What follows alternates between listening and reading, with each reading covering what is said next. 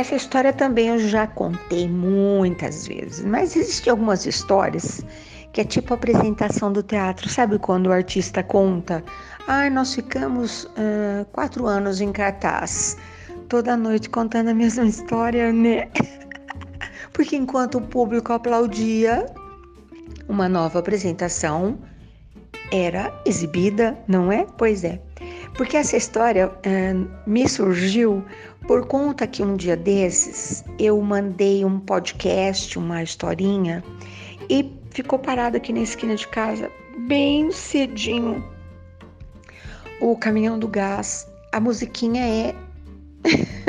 é impossível não reconhecê-la. Todo mundo conhece a musiquinha do gás. E alguém muito, uma pessoa muito amada do meu coração, falou da total realidade dessa desse nosso estúdio que não tem nenhum recurso de de proteção e que um dia é maritaca, outro dia é o passarinho, outro dia é o gato, outro dia é o cachorro, outro dia é o vendedor de sorvete, outro dia é o vendedor de gás. Pois é, nós não temos Uh, aqui não é a prova do, não é, as paredes não são a prova de som. Aqui nada é a prova de nada. É a vida, sabe assim, em tempo integral. E ela me comentando sobre isso tudo, coincidentemente, ai ai, o caminhão do gás passou novamente, eu ri. E eu me lembrei que na minha meninice não existia isso. Olha que coisa louca, né? Quando alguém possuía um fogão a gás, que era uma coisa assim, totalmente elitizada, vamos dizer, né? A pessoa, quando percebia que a chama do, do, do, fogão, do gás estava ficando de uma cor diferente, porque no começo era uma chama azul. Eu vou dar uma olhadinha, não lembro mais que cor que é. A gente nem vê mais isso agora, né? Hum, a gente não vê mais. Mas via-se a chama do gás. Então, quando a dona de casa percebia ou um cheiro diferente ou uma cor diferente, ela escrevia o seu nome. Pode rir, eu não vou ligar. Era exatamente assim que acontecia. Escrevia o seu nome, o seu endereço, caminhava algumas quadras e depositava esse papelzinho, que era um pedido, numa urna que estava colocada num bar, numa, na venda. E alguém passava, pegava aquela urna, organizava nem chamava logística ainda o negócio, né? E o caminhão trazia apenas para quem havia pedido e não fazia nenhum barulhinho, nenhuma propaganda, nem nada. Mesmo porque os vendedores de gás também não eram tão bem-vindos, né? Todo mundo falava que era um perigo, meu Deus, porque aquele negócio ia explodir dentro de casa, sabe, né? Toda novidade tem, é cercada dessas coisas todas. Tanto que para, para a novidade lá em casa, essa experiência, vamos chamar assim, aconteceu de um modo muito louco, porque passou pela nossa rua uma coisa inusitada, um caminhão cheio de caixas cintilantes de todas as cores, vermelho, azul, amarelo, vermelho, azul, amarelo, preto, tudo desembrulhado, tá? Eram os fogões uh, fogões de uma marca específica, que eu não sei se ainda existe, com abas laterais. As abas eram retiradas para serem lavadas, depois elas eram recolocadas, se lembra disso? Nessas abas, as mães da minha meninice aprenderam a fazer pirulitos com açúcar invertido, sabe açúcar queimado? Feito calda de pudim. Derretia o açúcar, invertia o processo, na verdade, né? Colocava naquela placa naquele metal, naquele esmaltado. Quando ela estava no ponto, ela soltava sozinha. Às vezes soltava com tanta força que o, a bala, o pirulitinho voava para o chão de tijolo, de cimento queimado, se espatifava. E aí a gente brigava com os bichinhos, que também eles queriam provar um pouquinho daquele, daquela delícia. E as mães aprenderam a colocar palitinhos para transformar em pirulito. Algumas até embrulhavam no papel de seda. Olha, cada quanta lembrança por conta dos primeiros fogões, né?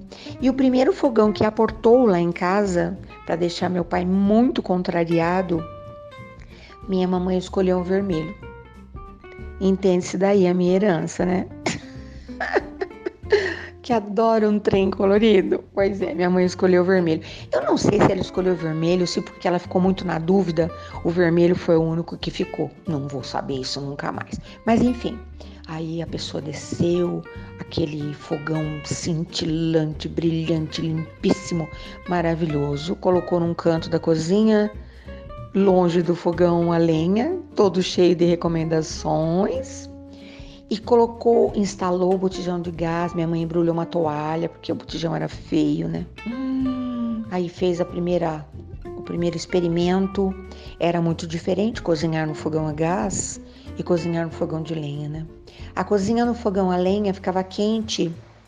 Podia, o dono da casa podia passar no bar, tomar uma pinguinha com os amigos, que era muito comum, podia ficar numa rodinha, não chamava reunião, tá?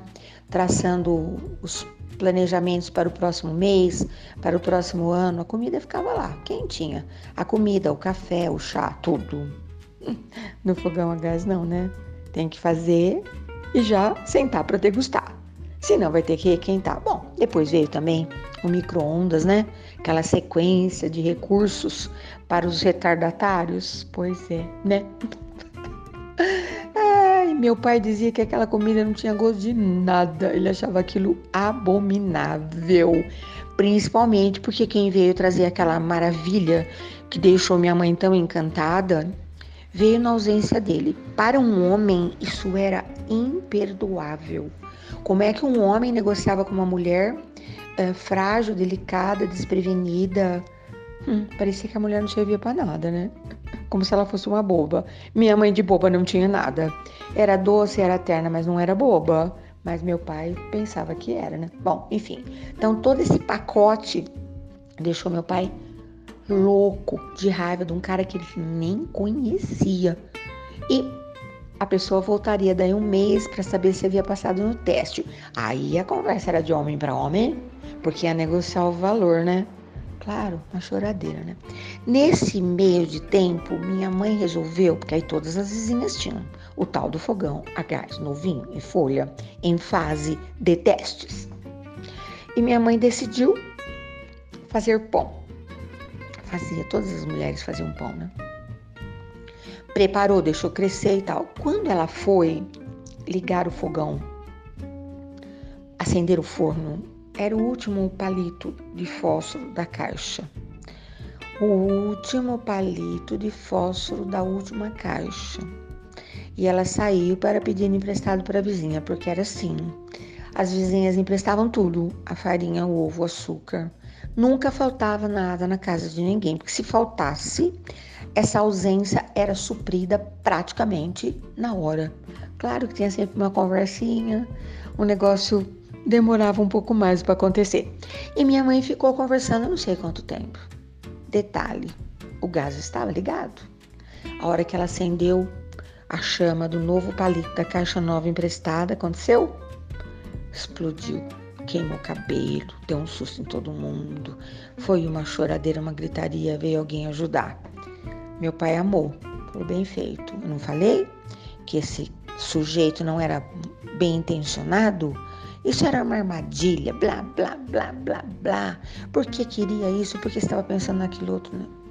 Enfim. Meu pai ficou esperando o dia que o tal do sujeito vendedor de, de malefícios veio para negociar o fogão, falou um monte. Meu pai tinha um pavio meio curto, hum, tinha um discurso totalmente convincente. Olha as minhas heranças aí, né? um palavreado totalmente totalmente convincente. Aí os, o cidadão escutou, tem que deixar, né? Deixou meu pai esvaziar o pote e falou: Ah, senhor me perdoa, eu realmente não fui um bom vendedor. Porque se eu tivesse sido um bom vendedor, deve ter pensado um monte de coisa, mas não falou, né? Eu teria poupado a sua esposa desse constrangimento que ela passou, porque eu tenho um modelo eficiente que vem com acendedor, mas eu tenho também um acendedor liga na tomada, não precisa de, de, de palito de fósforo, tá? Não corre risco algum. Mas o, ó, o vendedor era tão bom, era tão bom, era tão bom que não apenas convenceu meu pai a ficar com o fogão, nem tirou o fogãozinho, o quadradinho do lugar, como também a adquirir também o acendedor. Lembro-me muito bem até hoje. Era um peixinho, tinha de várias cores. Aí apertava o botãozinho, fazia aquele barulhinho e acendia-se a chama do gás. Minha mãe achou aquilo o máximo, porque às vezes a umidade da casa, geralmente as casas não tinham telhado, a umidade do tempo de chuva molhava o arroz, molhava o pão, molhava a farinha, molhava o fósforo, molhava tudo, né? Então ficava tudo meio que imprestável. E o peixinho não molhava, né? E o tempo passou, todo mundo feliz. Meu pai não teve outro jeito, teve que se acostumar, né? Nas próximas casas já não se fazia mais o fogão a lenha. O que, que vai fazer, né? O progresso vai passando com a sua vassourinha e vai varrendo para os museus as coisas que as pessoas não querem mais. Porque concordemos todos, era um trabalho escravo, né? Colhe a lenha, corta a lenha, coloca a lenha para secar, acende o fogão nem sei quanto tempo antes. E as panelas ficavam todas engorduradas, enegrecidas. Consequentemente, as mãos das mulheres também. Para que um negócio desse? Não é? Bom, as mulheres nem sabiam, né? Que esse tempo tão precioso que lhes foi acrescentado lhes seria tomado, né? Porque elas iam sair para trabalhar. Então. Acho que elas trocaram seis por meia dúzia, sei lá. Bom, mas voltando ao peixinho maravilhoso, que eu não lembro que cor que ele era. Tempos depois, nós estávamos em outra casa, que a gente sempre estava em outra casa. E era uma casa que foi feita num, num terreno uh, sem nenhuma métrica. Cada cômodo tinha uma altura. Então, a tomada, geralmente uma tomada na casa, né? A tomada era um cômodo que era um degrau acima e o fogão instalado um cômodo abaixo. Então, dava certinho na medida, né? E nesse dia, eh, era de costume as mulheres jogarem uma latada d'água Geralmente a água que tinha, porque é, a água servia várias vezes, né? Então, por exemplo, ensaboava-se a roupa, aquela água se jogava na calçadinha, era tudo terra. Com o tempo aquilo ficava parecendo um cimentado, porque jogava água, varria, jogava água, varria, a própria natureza transformava pela ação da química num cimento. Haviam vários recursos, inclusive. Então, usava água de tudo para molhar as plantas, para molhar os canteiros e para jogar no piso. Às vezes, o piso era de terra, era trabalhado dessa maneira, e às vezes ele era forrado de tijolo. Aliás, ficava maravilhoso, porque no inverno era quentinho e no verão era fresquinho. Então, minha mãe havia acabado de jogar uma latada de água nesse cômodo onde estava instalado o fogão e conforme ela pegou no acendedor, que era elétrico, com os pés descalços na poça d'água, ela ficou com a mão grudada no tal do peixinho, tomando choque. E ela e nós estávamos todos por ali, parecia uma galinha com seus pintinhos, né? E a mamãe começou a agir estranhamente, fazendo careta e saracoteando, e a gente ria. Mamãe era engraçada e fazia de vez em quando umas patifarias para tirar riso de menino, sabe assim? Às vezes estava chovendo lá fora, ela inventava coisa, a gente ria. Ela era ótima mesmo. E nós estávamos, nunca que nós íamos pensar que ela estava tomando um choque. Na nossa cabeça, ela estava brincando e a gente ria. Mamãe com aqueles olhos esbugalhados, cabelo arrepiado, saracoteando e se saracoteando. Tadinha, quanto mais ela pulava na poça d'água, mais choque ela levava, né? A sorte é que a tomada estava um cômodo acima, um degrau acima, e aquela aquele esforço hercúleo, né, do próprio corpo tentando se defender, e ela conseguiu arrancar a tomada, o fio da tomada. Só aí que a gente viu, né? Tinha queimado a mãozinha, tadinha, com a língua toda enrolada, contando. Mas vocês não fizeram nada, a mamãe estava tomando choque, a gente quase morreu de tanto chorar. Hoje eu, eu rio. Por muito tempo, essa história não podia ser contada De jeito nenhum, porque ela ficava enlouquecida. Era proibido. Então a gente só contava longe dela e ria tudo de novo. E sempre alguém fazia a imitação. Colocava um tijolo, subia em cima do tijolo, fazia toda aquela patifaria saracoteada e a gente chorava de rir. Como criança não sabe o que está fazendo da vida, né? Olha isso, né? E eu lembrei também, contando a história agora, né? Que quantas Ai, que dó, meu Deus. Quantas vezes nós estamos olhando para alguém e a pessoa está lá, plena na sua loucura, sapateando, quase uma dança espanhola, e a gente fala: Nossa, que inveja, a pessoa está tão feliz. A pessoa não está feliz, ela está tomando choque. Você entende do que eu estou te falando, né? E quantas vezes a gente olha e vê uma pessoa chorando horrores e a gente fala: Que pena para que isso? A pessoa está chorando de emoção, né? Eu tenho chorado mais de emoção e de alegria, porque quando eu fico meio fora da caixinha que eu tô brava, eu falo, não vou gastar mais do que uma fração de segundo. Eu só vou passar guspe no meu dedo para virar essa página. Entendeu? É isso que a memória me trouxe hoje. Ai, ai, ai. Bom dia, boa tarde, boa noite.